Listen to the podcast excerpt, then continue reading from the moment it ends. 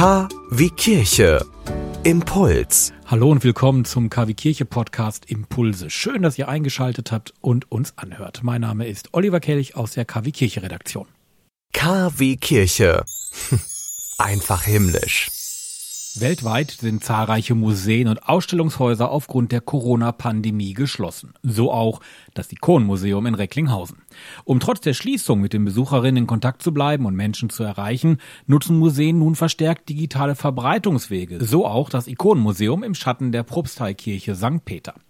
Über die sozialen Medien Facebook und Instagram stellen Lutz Rickelt, er ist Leiter des Ikonenmuseums und seine wissenschaftliche Mitarbeiterin Kerstin Weber die Sammlung vor. Das Ikonenmuseum präsentiert über Facebook Exponate, die im neu gestalteten Ausstellungsbereich zu sehen sind. Es sind Objekte, sagt Lutz Rickelt, welche die große Vielfalt der ostkirchlichen Kunst zeigen. Wir hätten sie gern vor Publikum präsentiert, das sich aber auf diese Weise einen ersten Eindruck verschaffen kann. Auf der Website des Ikonenmuseums gibt es zudem einen Blog zur Ikonenmalerei und ihrem Umfeld.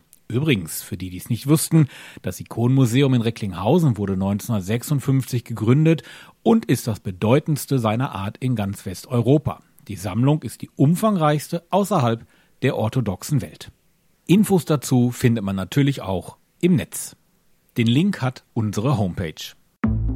Sie wünschen tagesaktuelle christliche Nachrichten, das tägliche Evangelium oder möchten sich über unsere kommenden Themen informieren? Dann schauen Sie auf unserer Webseite vorbei www.kwkirche.de. Übrigens, Sie finden uns auch auf Facebook, Twitter und Instagram.